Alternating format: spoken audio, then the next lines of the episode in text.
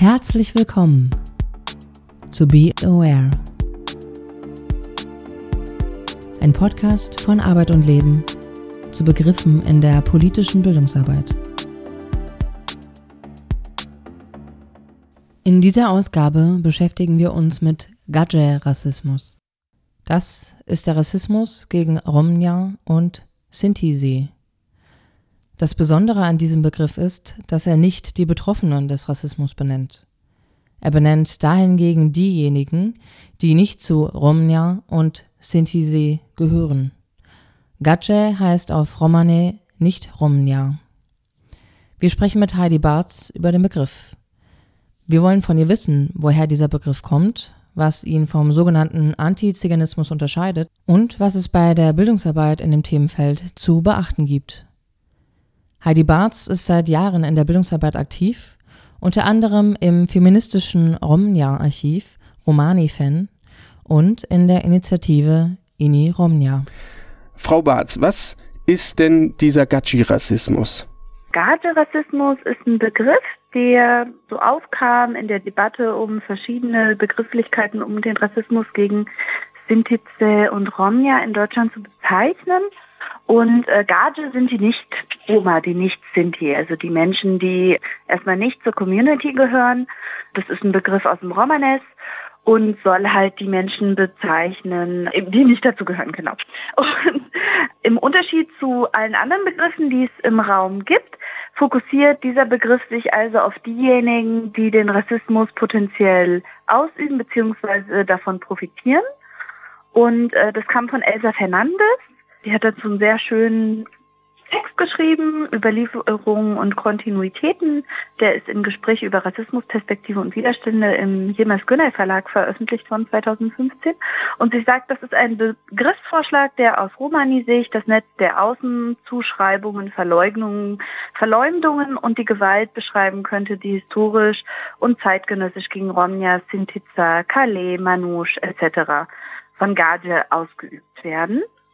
Genau, also es geht um ähm, Gewalterfahrung. Ich finde, das ist eine sehr schöne Definition. Genau, die beziehe ich nicht immer gern. Ja. Nichtsdestotrotz ist der Begriff Antiziganismus ja auch noch ein Begriff, der häufig mhm. verwendet wird. Wie würden Sie da die Abgrenzung ziehen? Mhm. Also der Begriff Antiziganismus ist ein Begriff, ähm, den es schon wirklich sehr lange gibt. Und da ist auch noch unklar, also ich weiß, es gibt Menschen, die forschen gerade dazu, woher der kommt. Das kann durchaus sein, dass der auch aus Romani Communities aus dem 18. Jahrhundert kommt. Aber heute ähm, würde ich sagen, ist der einfach veraltet. Ich benutze den nicht ganz bewusst, weil ähm, die Frage so ein bisschen ist, was soll denn Ziganismus sein oder wer sind denn diese Ziganen, die dort bezeichnet werden? Ich denke mal, genauso wenig wie es Trolle gibt oder Elfen, gibt es irgendwie Zigeuner. Also das ist äh, eine rassistische Fantasie, die konstruiert worden ist. Menschen argumentieren damit, dass sie sagen, okay, ähm, genau deshalb müsste man diesen Begriff nutzen, weil das ja ein Konstrukt sei, das nicht real ist. Ich denke aber, die Erfahrungen sind sehr real, die die Menschen machen und die Gewalt, die sie erfahren. Und deshalb glaube ich, ist es ganz wichtig, sich davon auch abzugrenzen und das nicht zu nutzen. Genau. Ja, also es ist, äh, es ist ein Begriff, der immer noch viel benutzt wird und auch von verschiedenen Menschen benutzt wird. Ich persönlich finde den nicht so hilfreich. Ich finde, also es gibt auch einfach Selbstorganisationen, die auch nochmal darauf hinweisen, dass diese rassistische Fremdbezeichnung eine Reproduktion ist von Rassismus, also dass wir genau das wiederholen im, im Versuch es zu benennen dass wir versuchen zu, zu bearbeiten und ich denke, das ist, das ist schon Argument genug, um den, also für mich persönlich ist das schon Argument genug, um den Begriff nicht mehr zu nutzen, weil er einfach eine rassistische Konstruktion in sich trägt. Genau. Nun ist ja die Beschreibung Romja und Sintessa, die Sie gerade benutzt haben, eine mhm. Selbstbezeichnung. Ist das auch eine Selbstbezeichnung, die Sie in, beispielsweise in der Bildungsarbeit im Alltag verwenden würden? Ähm, ja, das ist eine Selbstbezeichnung, die ich auf jeden Fall auch benutze. Also da muss man ein bisschen unterscheiden. Ich meine, es gibt insgesamt, wenn man sich die Gruppe anschaut, ich denke, es ist immer ganz wichtig, worüber sprechen wir. Ne? Also was ist gerade Thema unserer Bildungsarbeit? Reden wir gerade über eine ganz spezifische Gruppe von Manouche in Frankreich? Dann würde ich auch eher den Begriff Manouche nehmen. Äh, rede ich ähm, von allen Roma in ganz auf der ganzen Welt, dann würde ich die internationale Selbstbezeichnung Rom Sternchen Jahr, also Romjahr benutzen. Und damit beziehe ich mich auf den 8. April 1971. Dort gab es, ähm, das war so der Auftakt für den Internationalen Tag der Roma. Dort haben sich aus verschiedenen Ländern international Roma getroffen und unter anderem beschlossen, dass sie diese rassistischen Fremdbezeichnungen einfach nicht annehmen und nicht nutzen und haben beschlossen, dass sie sich Roma nennen. In Deutschland haben wir einen spezifischen Fall. Wenn wir dort allgemein über alles sprechen, dann ist das eher Roma und Sinti im Allgemeinen. Ich gender das gerne, weil ich denke, es gibt ja nicht nur Männer. also Romja und Sintize. Und Genau, also ich denke, das ist immer ganz fragwürdig, mit wem oder über wen reden wir. Und dann nochmal so vielleicht so ganz basismäßig, ein Rom ist ein Mann, eine Romi ist eine Frau, äh, Roma sind viele Roma-Männer, Romja sind Roma-Frauen. Ein Sinto ist ein Sinti-Mann, eine Sintize ist eine Sinti-Frau. Und Sintize sind alle, die gemeint sind. Und Sinti, genau, Sintize ist die weibliche Mehrzahl und Sinti ist die männliche Mehrzahl. Das sind so die Begriffe, die es einfach gibt in der eigenen Sprache. Und da finde ich, ist dann immer ganz wichtig, worüber spreche ich gerade. Und dann müsste ich auch gucken. Ich meine, manchmal muss man das auch gar nicht nennen. Das finde ich auch nochmal ganz wichtig. Also manchmal geht es in der Geschichte gar nicht darum, ob jemand Rom, Sinti, Sinto oder was auch immer ist. Ne? Und dann ist es vielleicht auch problematisch, das zu benennen.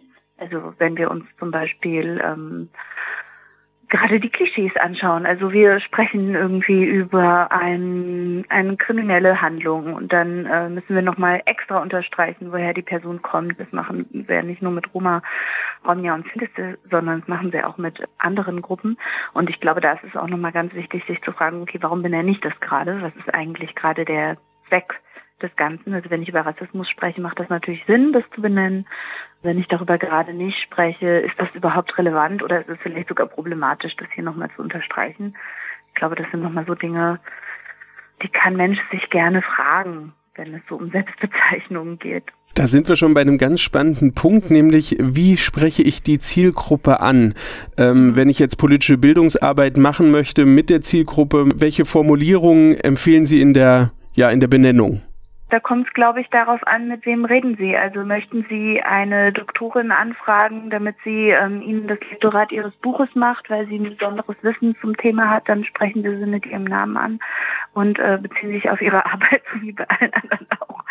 Ähm, wenn Sie, keine Ahnung, in der Bildungsarbeit aus irgendeinem Grund eine Gruppe von Romja vor sich haben, dann ist es auch die Frage, sage ich jetzt, liebe Roma, liebe Sinti, oder versuche ich nicht herauszufinden, wie die Leute heißen und äh, was sie machen und so mit ihnen äh, zu arbeiten, so im Sinne von, also ne, das ist ja so ein bisschen die Frage, was, was mache ich eigentlich, was ist das Thema meiner Arbeit? Und, und ich finde immer ganz wichtig auch, wer spricht, also aus welcher Position spreche ich gerade mit Menschen. Also wenn ich jetzt ein Programm habe, wenn ich jetzt sage, hier, ich möchte gerne, weiß ich nicht, mir ist aufgefallen, in meiner Gruppe von Menschen gibt es nur weiße Teamerinnen und es wäre wichtig, dass wir vielleicht auch Romja und Synthesa dabei haben, dann ist es immer ein Unterschied, wer anfragt. Also es macht einen Unterschied, ob das weiß ich nicht, jemand macht, den man schon kennt, ob das jemand macht, der vielleicht auch aus der Community ist und so weiter. Also ich glaube, das sind nochmal immer so Gedanken über Teamzusammensetzungen und so weiter, die da vielleicht auch nochmal reinspielen. Macht natürlich auch einen Unterschied, in welcher Sprache ich Menschen ansprechen kann, ähm, welche Kompetenzen ich überhaupt da habe. Genau. Also ich glaube, das ist, das ist so allgemein, da kann ich gar nichts Spezifisches drauf sagen, tatsächlich. Genau. Okay, ja, ich sehe, äh, dass ich da ja. sozusagen schon gleich in eine, eine Falle gestolpert bin, ähm, die sich sozusagen ja aber für uns in der politischen Bildungsarbeit immer wieder ergibt. Sie haben jetzt schon ganz vieles angesprochen, was ich in der politischen Bildungsarbeit beachten muss oder beachten sollte, wenn ich mich dem Thema Gachi-Rassismus nähere. Was sind noch so Tipps, die Sie uns, den Kolleginnen und Kollegen, mitgeben wollen? Das Thema Garderassismus ist wirklich ein ganz spezielles Thema, muss ich sagen, weil wir haben ganz viel kontaminiertes Wissen, wie Jane Weiss auch immer ganz klug sagt, so eine Sinti-Zeit, die sehr schlaue Sachen schreibt. Und das bedeutet, dass sie nicht einfach den Materialien trauen können, die sie finden, wenn sie Sinti und Roma in der Bibliothek suche oder im Internet eingeben und sagen, hier sind die Roma Bildungsmaterialien. Ne? Also sie können davon ausgehen, dass die Mehrzahl der Materialien, die sie finden, durchsetzt ist von rassistischem Wissen. Wir hatten in Deutschland mal eine Ziganologie bis vor, weiß nicht, vier Jahren oder so. Das bedeutet, diese Tradition der rassistischen ähm, Wissensproduktion ist langwierig und immer noch zu finden in allen Materialien. Das heißt, man braucht schon ein sehr kritisches Auge. Deshalb empfehle ich eigentlich immer auch zu sagen, okay, wenn ich jetzt zum Thema arbeiten möchte, ich mache das nicht alleine, sondern ich arbeite mit Menschen, die schon lange in dem Feld arbeiten. Also ich hole mir Erfahrungen ins Haus. Ich schaue, welche Romani und Sinte BildungsarbeiterInnen es gibt und versuche mit diesen Menschen auch zu arbeiten und zwar gleich in der Konzeption und nicht erst in der Durchführung, weil da merkt man schon immer auch einen qualitativen Unterschied einfach. Menschen, die selbst diese Rassismen erfahren und das reflektieren und dazu arbeiten, haben einfach auch nochmal, ich sag mal, ein tieferes Verständnis der Mechanismen, die geschehen. Und das ist eigentlich auch mein bester Tipp. Also schauen Sie sich an, mit wem Sie dazu arbeiten, wen Sie auch lesen. Ne? Und das, glaube ich, ist immer ganz wichtig. Wir haben auch als Roman Penn Archiv, als ich dort noch als Bildungsreferentin gearbeitet habe, haben wir auch ein Kriterienraster unterarbeitet, weil ich habe mir dort, die erste Aufgabe, die ich dort hatte, war, schau doch mal, welche Unterrichtsmaterialien es gibt so? Also was gibt es denn überhaupt schon? Das war 2015. Da habe ich nur 76 Materialien gefunden zwischen 1990 und 2015. Das ist wirklich wenig. Also man sieht irgendwie innerhalb von mehr als 20 Jahren ist nicht viel passiert in der Bildungsarbeit. Das ändert sich gerade schlagartig. Auf einmal produzieren alle Materialien zum Thema, was auch sehr schön ist. Aber ähm, das Ding ist, die Gefahr ist halt, dass äh, wieder Rassismen reproduziert werden. Also ich kann Ihnen sagen, von den 76 Materialien, die wir gesehen haben, gesichtet haben, sind vier Materialien nutzbar, um Rassismus zu reproduzieren. Das ist eine schockierende Zahl erstmal, finde ich, zeigt aber auch, wie viel Reflexion notwendig ist, um bei dem Thema nicht wieder in eine Falle zu treten und Sachen zu reproduzieren, die eigentlich schon, ähm, die vielleicht auch schon vergessen waren vielleicht auch äh, alte Rassismen wieder hochzuholen. Und wir haben uns da ein paar Kriterien ähm, überlegt. Ich könnte Ihnen mal ein paar nennen.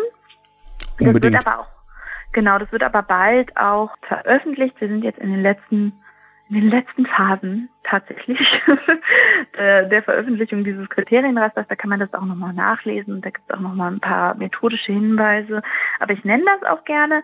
Und zwar zum Beispiel werden Roma und Sinti als SchülerInnen mitgedacht? Sind sie Teil des konstruierten Wirs? Also was wir gesehen haben in Materialien war, ähm, was könnte man machen für Roma und Sinti? für eine Schulklasse. Und ich meine, da ist so ein bisschen die Frage, wieso wird nicht daran gedacht, dass Romja und Sintessa selbst SchülerInnen sind. Ja, also man muss immer davon ausgehen, wenn ich als Bildungsarbeitende in irgendeine Gruppe reingehe, dass da Romja und Sintisse sein können. Man muss auch wissen, dass viele Roma, Romja und Sintisse eher nicht äh, sagen, dass sie es sind, einfach weil die Gefahr des Rassismus sehr stark ist. Also das heißt, man braucht schon einen sehr vertrauensvollen Raum, was Schulklassen leider selten sind, in dem Mensch auch sagen kann, wer man ist. Und äh, wenn das nicht vorhanden ist, dann werden Leute das auch nicht sagen. Und das heißt, man muss immer davon ausgehen, dass da vielleicht eine oder eine dabei sind oder mehrere. Genau. Und deshalb ist es auch ganz wichtig zu überlegen, okay, ähm, das Wir, das ich gerade kreiere, ist das einschließend? Also ist das wir, wenn ich sage, was können wir in Deutschland tun, um Romja und Cities zu helfen, dann sage ich ja eigentlich, die Roma sind eine andere Gruppe als wir und wir müssen denen helfen und ich sage, das sind Opfer, die nicht selber sprechen können, ne? So, und das ist so ein bisschen das zweite Kriterium, das ich nennen würde, kommen Romja ihre Perspektive und ihre Forschung zu Wort, um eine Selbstrepräsentation zu gewährleisten.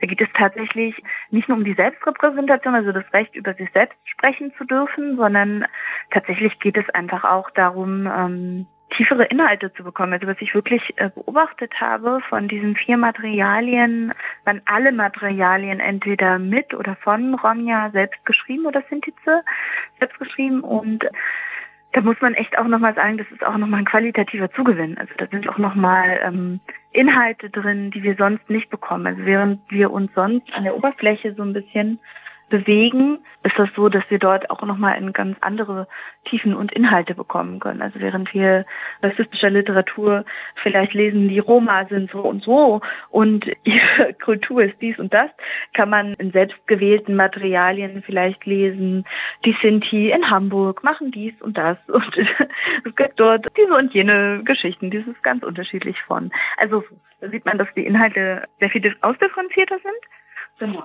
Deshalb dieses Kriterium, sonst haben wir noch ermutigt das Material dazu, gesellschaftliche Beiträge zu erbringen und zu reflektieren. Das haben wir uns ausgeliehen aus dem auch sehr guten Kriterienraster zu Afrika und afrikanischer Diaspora. Kann ich auch sehr empfehlen von Leo, Lern- und Erinnerungsort, afrikanisches Viertel. Die haben dann sehr ein schönes Material erarbeitet. Genau, auf jeden Fall geht nicht darum, einfach nur stehen zu bleiben bei dem, jetzt weiß ich was und das war's auch, sondern auch, was mache ich denn mit meinem Wissen und wie kann ich das denn auch anwenden? Also was bedeutet das denn konkret, zum Beispiel, wenn Rassismus in der Schule reproduziert wird oder an der Uni oder in meinem Freundeskreis? Was kann ich denn tun, um zu agieren oder auch nicht zu agieren, was kann ich tun, genau, um das nicht einfach so stehen zu lassen, weil das ist ein gesamtgesellschaftliches Problem, wo wir irgendwie Handlung brauchen. Dann haben wir hier noch, das habe ich auch schon ein bisschen gesagt, werden Räume ja als handelnde Subjekte präsentiert, die agieren, reflektieren und selbstständig Entscheidungen treffen. Das geht so ein bisschen einher mit wer spricht, das geht ein bisschen einher mit wer agiert denn eigentlich auch? Weil Romja sind natürlich nicht nur Opfer des Genozids, wie wir in den meisten Materialien lesen können, sondern sie sind auch Teil von Selbstorganisationen. Sie sind Menschen, die sich wehren, sie sind Menschen, die arbeiten und so weiter. Und dann noch eins, das vielleicht noch, das mir ganz wichtig ist, ähm, werden prekäre Lebensbedingungen von Romja ohne Voyeurismus vermieden darzustellen, weil das so ein bisschen, also natürlich macht Rassismus, dass Romja und Sintize auch in Armut leben, dass es in osteuropäischen Ländern vielleicht auch ganz krasse Ghettoisierungen gibt. Das macht auch ganz schreckliche Bilder aus, aus der Erfahrung des Paraimos, also des Genozides. Aber es ist tatsächlich so, es ist tatsächlich so, müssen wir diese Bilder immer reproduzieren und was ist mit der Würde der Menschen? Welche Bilder wählen die Leute selbst? Und da gibt es ein ganz schönes Material vom Landesverband Deutscher Sinti und Roma Rheinland-Pfalz aus den 90ern. Die haben sich gegen diese ganzen Genozidbilder entschieden und haben halt gesagt, ähm, also aus den KZs und so weiter und haben halt gesagt, die Familien wählen selbst Bilder aus. Und die haben dann Familienbilder ausgewählt und ähm, haben daneben erklärt, wer irgendwie überlebt hat, wer ermordet worden ist. Und das hat auch einen ganz anderen Eindruck, finde ich, für die Lernenden irgendwie, weil das A selbstgewählte Bilder sind, aber weil das auch viel mehr Respekt und Würde den Opfern gibt, als diese Bilder, die ja auch oft einfach von Nazis gemacht worden sind. Jetzt haben wir schon so ein bisschen einen Einblick in die Materialienvielfalt gehört. Wenn ich ja. mir jetzt in der Bildung mich diesem Thema nähern möchte, wo finde ich denn Unterstützung, Referentin, die mhm. ich sozusagen ansprechen kann? Wo finde ich vielleicht auch Materialien, die Sie gerade genannt haben? Also was ich natürlich als Romani Pen Mitglied immer empfehle, ist das Romani Pen Archiv. Das ist einmal online, haben wir eine Online-Präsenz und dann haben wir auch eine eine Präsenz in der realen Welt in Treptow in Berlin. Das ist ein sehr schönes, selbstorganisiertes Archiv, in dem es einiges an Materialien online auch ein paar Empfehlungen gibt. Also bald kommen auch unsere vier Empfehlungen raus von Bildungsmaterialien. Äh, die kann man sich dann anschauen. Wir haben auch Bildungsmaterial auf der Webseite.